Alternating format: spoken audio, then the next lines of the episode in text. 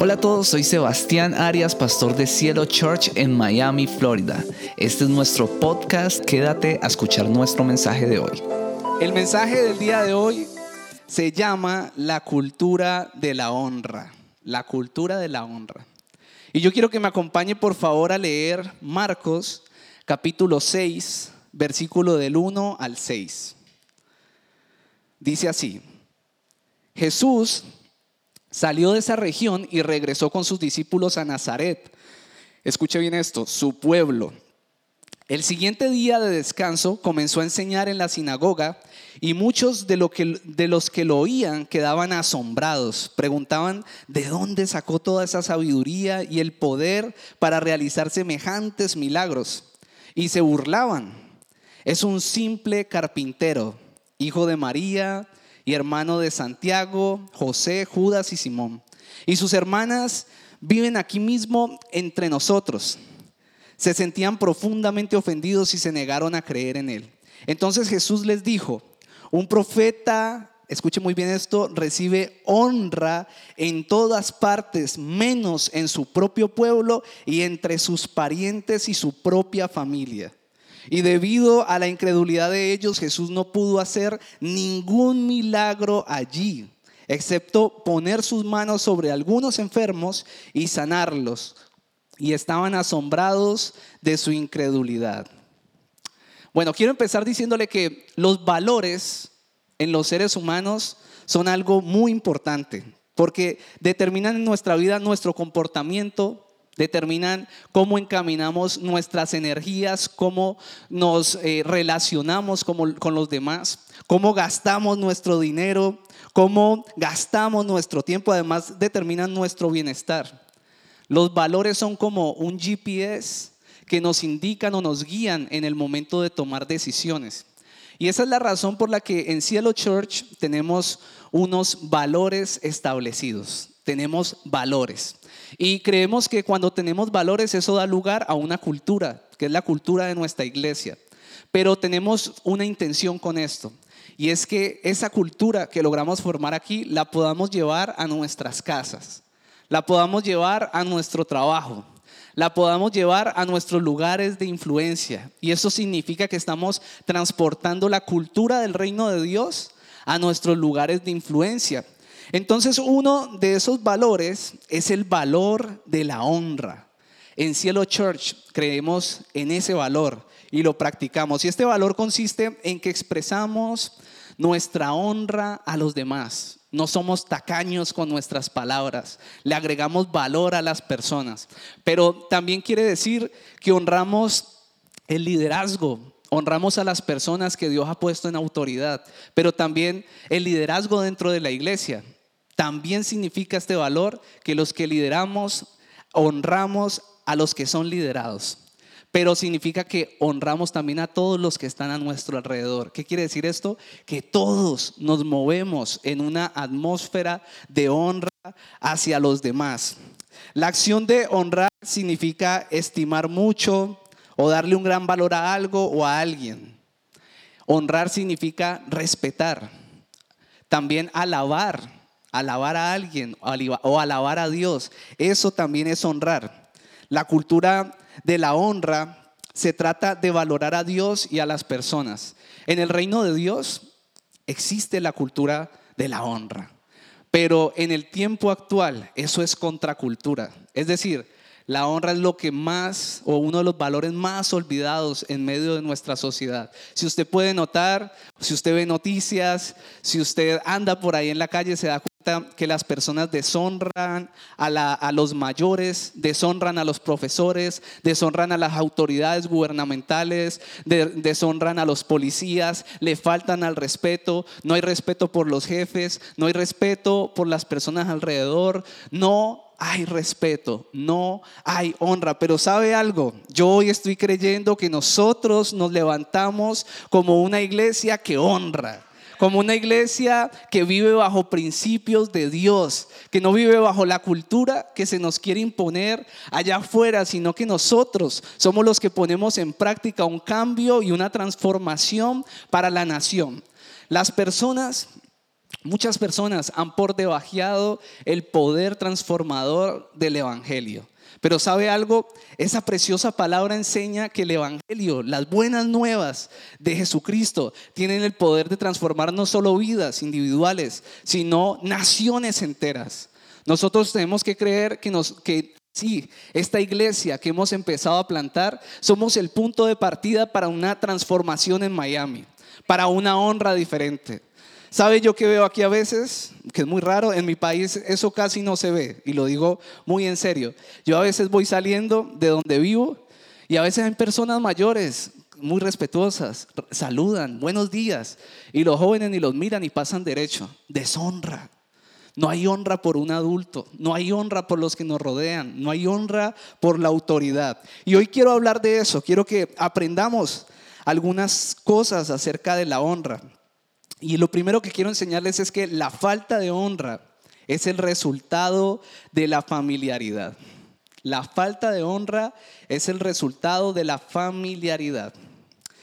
Mientras Jesús estaba en Nazaret, pues las personas que estaban allí, él creció allí, tuvieron la oportunidad de volverlo a ver. Ellos lo vieron crecer, lo vieron ser un carpintero, conocieron a su familia, a su mamá, a su papá, seguramente, esto es lo que dice este pasaje. Y Jesús volvió, pero ya volvió empoderado, volvió a ministrar, volvió a hacer lo suyo, volvió en el ministerio, ya ejerciendo el ministerio, el llamado que el Padre le había hecho, volvió a este lugar. Sin embargo, ellos siguieron viendo al vecino. Sencillamente no pudieron recibir por la familiaridad. Escuche bien lo que Jesús les respondió en Marcos 6:4. Dice, un profeta recibe honra en todas partes, menos en su propio pueblo y entre sus parientes y su propia familia. Es increíble el nivel de deshonra que recibió Jesús allí. Jesús venía a hacer milagros y las multitudes lo seguían en todas partes. Él ni siquiera, anunciaba su llegada. La Biblia siempre dice que las multitudes esperaban a Jesús. Había mucha gente esperando a Jesús en tal parte, pero llegó a este lugar donde era familiar y ellos decidieron verlo como un simple vecino, decidieron verlo como un simple carpintero, dice ese pasaje, un simple carpintero. Ellos vieron al hombre, pero ellos no pudieron ver a Dios mismo enfrente de ellos y se perdieron la oportunidad de honrarlo. Y sabe, esto no solo le pasó a Jesús, esto pasó allí, pero pasa en nuestro trabajo, pasa en nuestra sociedad, pasa en las iglesias, pasa en nuestros países. Yo no sé si a los que les gusta el fútbol, ¿hay alguien que le gusta el fútbol aquí? Seguramente. ¿O saben quién es Messi? Por favor, alguien levante la mano. Uno, hay uno, hay uno. Resulta que Messi es un jugador y su origen es Argentina, ¿no? Pero jugaba hace muchos años en España, en Barcelona. Messi es una persona a la cual honran en Europa, en España, en Barcelona. Es una persona que la honran como el mejor jugador del mundo, como un jugador valioso. Agregan valor, agregan valor a este hombre. Pero si usted se pone a ver cuando él juega en la selección de Argentina, solo tiene que hacer una cosa mal para que todo el mundo lo destruya.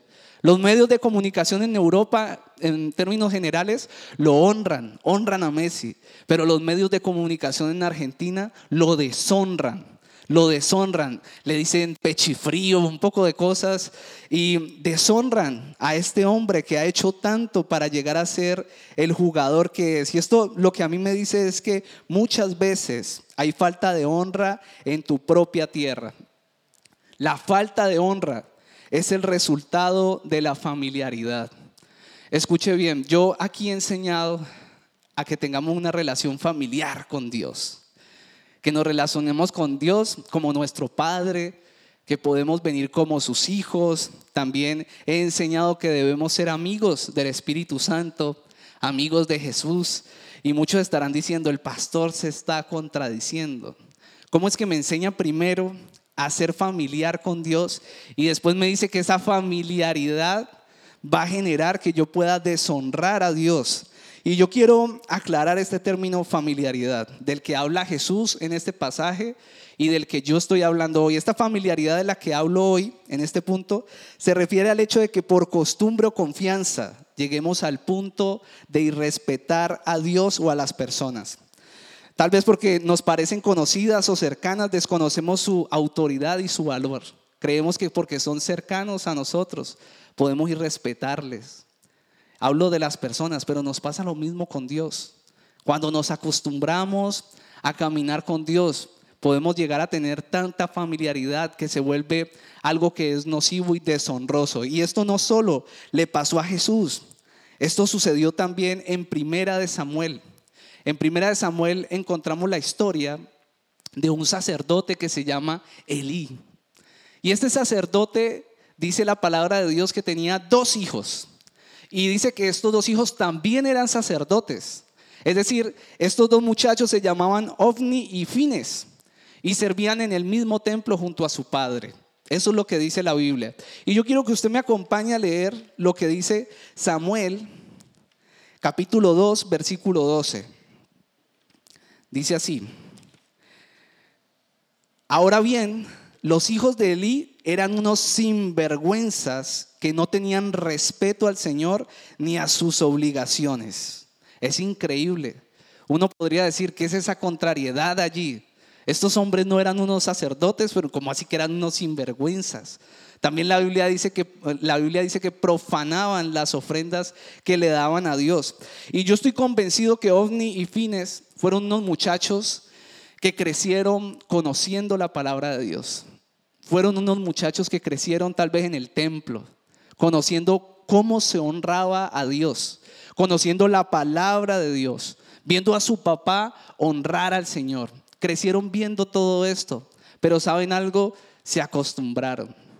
Vieron los milagros, vieron los prodigios, vieron todo lo que Dios estaba haciendo con su familia sacerdotal, no solo desde Elí, sino desde antes. El Señor llamando a todos sus antecesores desde Aarón, que era otro sacerdote, y vino y vino llamándolos y respaldándolos y vieron todo eso, pero se acostumbraron se acostumbraron a esos milagros, cayeron en la costumbre y empezaron a restarle respeto, a restarle importancia y a restarle honra y gratitud a Dios. Por eso trataban con desprecio las ofrendas. Pero lo que esto nos enseña es que esto nos puede pasar con Dios o con las personas. Esto nos puede pasar con Dios o con nuestro esposo. Nos puede pasar con Dios o con nuestra esposa. Nos puede pasar con Dios o con nuestros líderes. Con Dios o con nuestros jefes. Con Dios o con nuestros amigos. Nos puede pasar con Dios o con las personas mayores. Podemos llegar a un punto en que nos acostumbramos tanto a vivir de cierta manera que empezamos a vivir en la deshonra hacia los demás. Y esa es la razón por la que muchos líderes y pastores ustedes van a escuchar si tienen la oportunidad de caminar junto a ellos.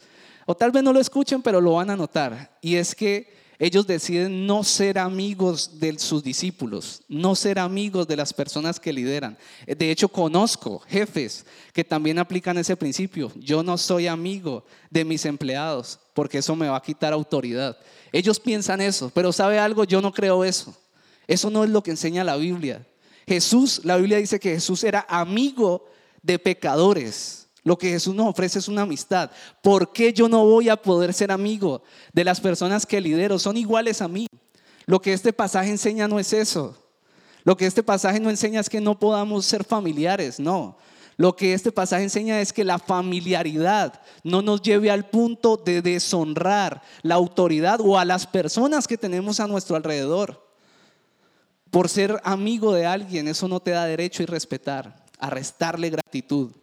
Debemos de agradecer a los demás, honrarles, ser excesivamente expresivos con las personas. ¿Sabe? Yo estoy creyendo que esta iglesia es una iglesia que honra constantemente a los demás. Yo no sé si un amén, un amén ahí. Eso, un aplauso fuerte a Dios. En primera de Samuel 2:29 encontramos que esta actitud de estos sacerdotes pues no le gustó a Dios y Dios exhortó a Elí. Y dice así, dice, ¿por qué pues, le dice a Elí, ¿por qué pues tratan ustedes con tanto desprecio los sacrificios y ofrendas que yo he ordenado que me traigan? ¿Por qué honras, escucha esto tan fuerte, a tus hijos más que a mí? los engordas con lo mejor de todas las ofrendas de mi pueblo Israel. ¿Sabe?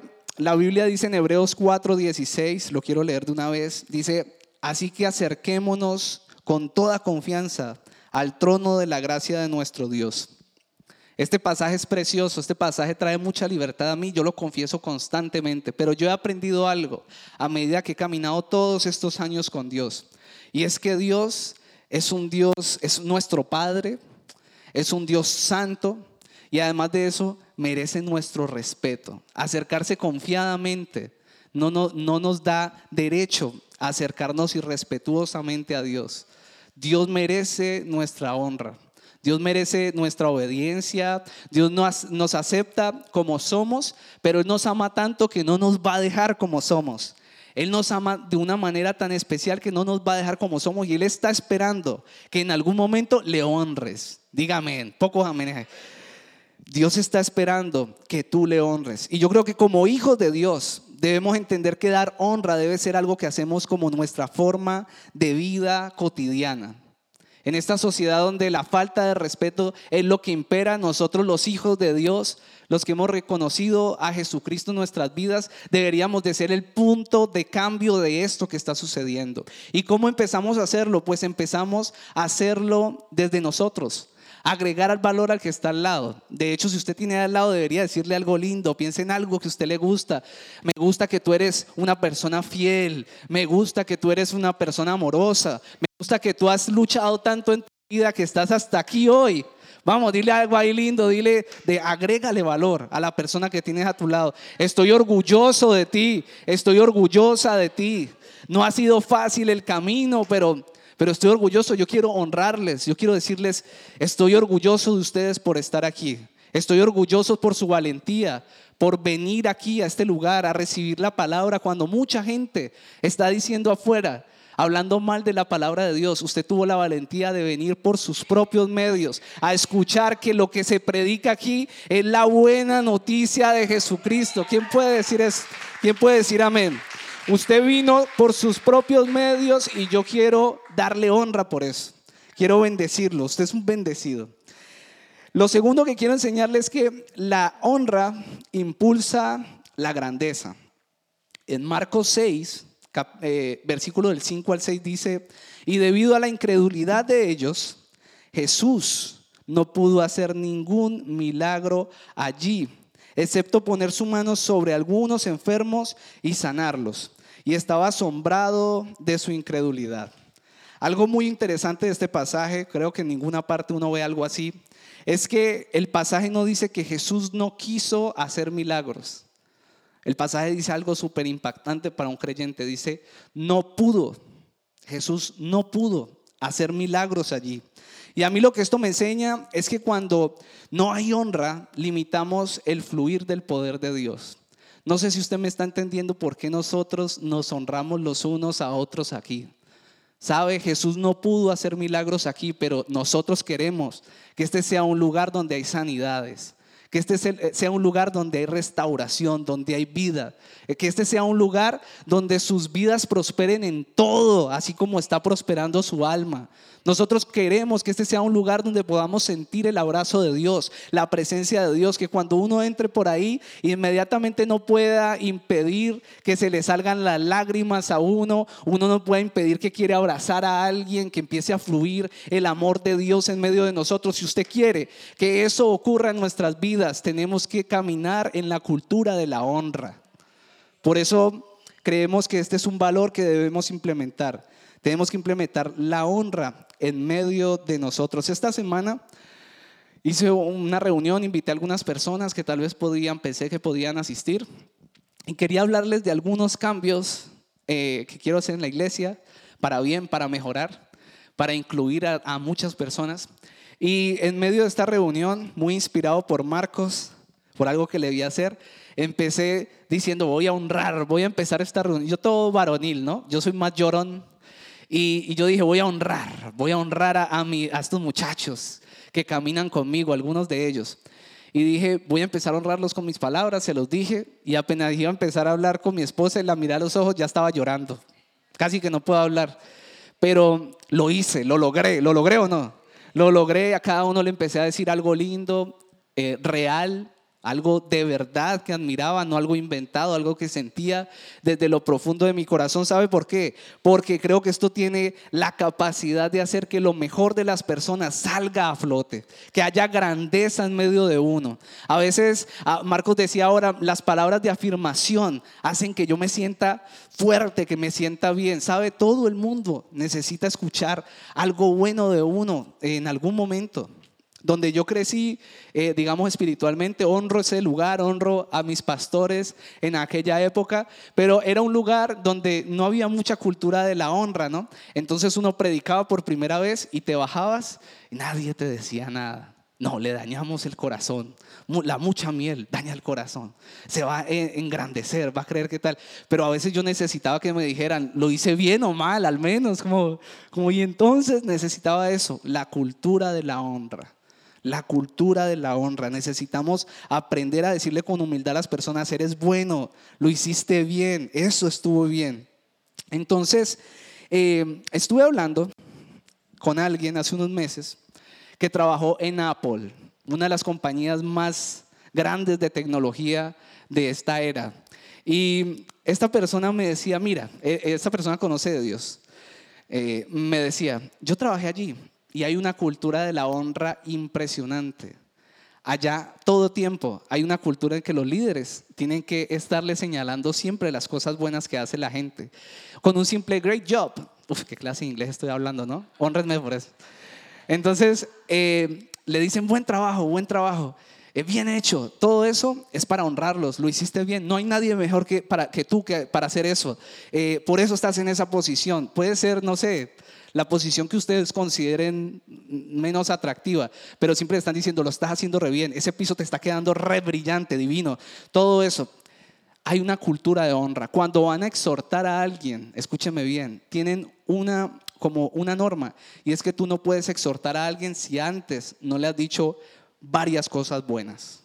Si tú no has alimentado a esa persona de cosas buenas, no puedes exhortarla por algo que ha hecho mal. Tú primero, la autoridad te la da que tú le has señalado lo bueno, es una norma. Y si le exhortas, primero le dices algo bueno, le exhortas y al final le vuelves a decir algo bueno. Lo exhortas y después le dices, tú eres bueno para esto y sé que puedes dar lo mejor hoy. Puedes dar lo mejor de eso. Este no te salió bien, pero el siguiente te va a salir bien porque yo te he visto hacerlo bien. Así funciona la honra. Esto a mí me desafió tanto, yo quiero decirle, una compañía que no está fundada en principios cristianos, pero aplican el principio de la honra, eso va a ser fuerte, mejor que en el reino de Dios, eso es desafiante para mí y es deshonroso para Dios. Aquí no va a pasar eso. Aquí nosotros nos vamos a honrar. Amén. Aquí nosotros nos vamos a señalar lo bueno. Nos vamos a exhortar con amor. Nos vamos, aquí nos exhortamos. Roy me dice, eh, ¿me estás regañando? No, te estoy exhortando y te estoy exhortando con amor. Lo hago con amor. Vamos a mejorar, vamos a sacar lo mejor de nosotros. Amén. Es desafiante esto. Escuche lo que dice Romanos 12, versículo del 9 al 10. No finjan, escuchen esto, no finjan amar a los demás. Ámenlos de verdad, aborrezcan lo malo, aférrense a lo bueno, ámense los unos a los otros con afecto genuino. Esto me habla a mí de no solo palabras, actuemos. Y después dice, deleítense al honrarse mutuamente. Precioso. Y en primera de Pedro 2, 17 dice, escuche muy bien esto, honrad a todos Después dice, amad a los hermanos. Después dice, temed a Dios, honrad al rey. ¿Qué tal si nos deleitamos honrando a todos los que tenemos al lado? A todos. Después dice, a los hermanos, a los que son de aquí, a los que creen. ¿Qué tal si honramos a las personas que no conocen de Dios? Y no las vamos y las atropellamos con la Biblia en la cabeza. Te tienes que meter esto con sangre en la cabeza, sino que le mostramos y les decimos, tú tienes esto bueno. Tú eres una persona maravillosa. Estoy feliz de tenerte a mi lado. ¿Qué tal si nos empezamos a comportar como personas normales? Como personas que aman de verdad. El pasaje en Romanos dice, no finjan, demuéstrenlo. Está quebrantada esa persona que no conoce de Dios. ¿Qué tal si le amas? A pesar de que no crean lo mismo que tú crees. Yo anhelo que este lugar se llene de personas, pero no de personas obligadas, sino de personas que vienen porque se sienten atraídas por el amor que hay aquí, por la honra que hay en este lugar, atraídas porque ven en nosotros un Dios que es bueno, que es el Dios que dice la palabra del Señor. ¿Qué tal si hacemos lo que dice la Biblia en Primera de Pedro? Honrad a todos. No importa en qué idioma usted mire esta palabra todos. Todos significa todos. Todos en la Biblia. Cuando la Biblia dice todos, es todos. Yo le pregunto, ¿usted honra a todos? Honrar es agregar valor, respetar, alabar. Usted honra a todos. Yo me cuestiono también. Yo me lo pregunto y mi respuesta es no. No siempre honro a todos, me falta mucho. Yo honro a mis hermanos, intento hacerlo y a veces también me falta, pero necesitamos honrar a todos. Donde Jesús fue honrado, las personas recibieron. Esto lo que enseña es que no puedes recibir de lo que no honras. ¡Wow! No puedes recibir de lo que no honras. Sabe, a mí el Señor me llamó a liderar con mi esposa, pero usted no puede recibir de lo que no honra. Hay personas que Dios ha puesto en sus vidas para bendecirle, tal vez tus padres, pero uno no puede recibir de lo que no honra. Hay hijos que no reciben porque no honran a sus padres. Y hay padres que no reciben de sus hijos porque jamás han honrado a sus propios hijos. Uno no puede recibir de lo que no honra. Y esto me lleva al último punto, y es la honra tiene recompensa. Efesios 6, del 2 al 3 dice, honra a tu padre y a tu madre. No dice en ninguna parte qué tal, qué, qué clase de padre es ese, no. Dice si fue bueno o malo, dice honra a tu padre y a tu madre. Ese es el primer mandamiento que contiene una promesa. Así dice el versículo. Dice, si honras a tu padre y a tu madre, te irá bien y tendrás una larga vida en la tierra.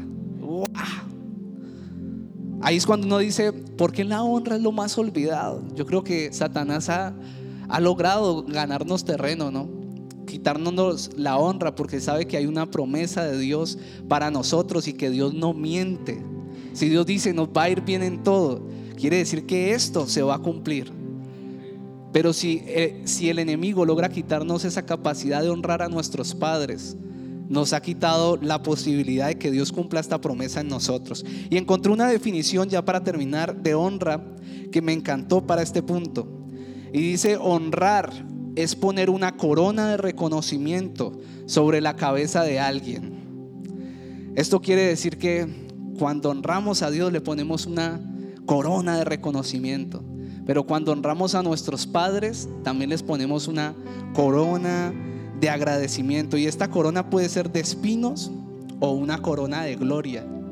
Esto quiere decir que nuestra manera de vivir como hijos no está desconectada nunca de nuestros padres. La honra no es algo privado, es algo público. Cuando nosotros, quiero explicarles esto más, cuando nosotros vivimos de cierta manera, eso habla de nuestros papás. Si nosotros vivimos mal, la gente va a decir, ese papá que está haciendo, esa mamá que está haciendo, han hecho de este joven una persona que no es buena para esta sociedad. Le has puesto una corona de espinos a tus padres.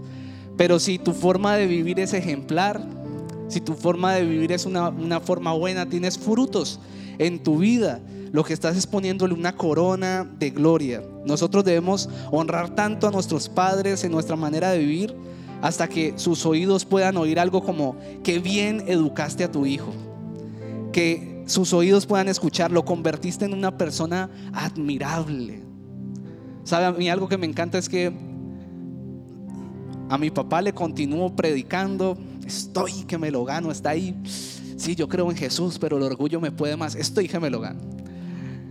Pero algo, algo que me agrada es que mi papá ha escuchado en sus oídos muchas veces de muchas personas, has convertido a estos muchachos en personas admirables. Yo no sé, usted podrá pensar, pero es que él no se merece eso. Él no ha honrado a Dios en su manera de vivir. Pero por la gracia y la misericordia de Dios, no sé qué vio en él, y ha tenido el privilegio de escuchar eso no una vez ni dos, muchas veces yo he estado ahí. Convertiste a tus hijos en personas admirables, sin tacha. Esto no lo digo para vanagloriarnos nosotros, sino que para mostrarles que podemos poner una corona de gloria en la vida de nuestros papás y podemos hacerlo también poniéndole una corona de gloria a Dios mismo. ¿Sabe que Malaquías 1.6 dice, el Hijo honra al Padre y el siervo a su Señor? Si pues soy yo Padre, ¿dónde está mi honra? ¡Wow! Yo no sé si usted ve lo que yo veo ahí.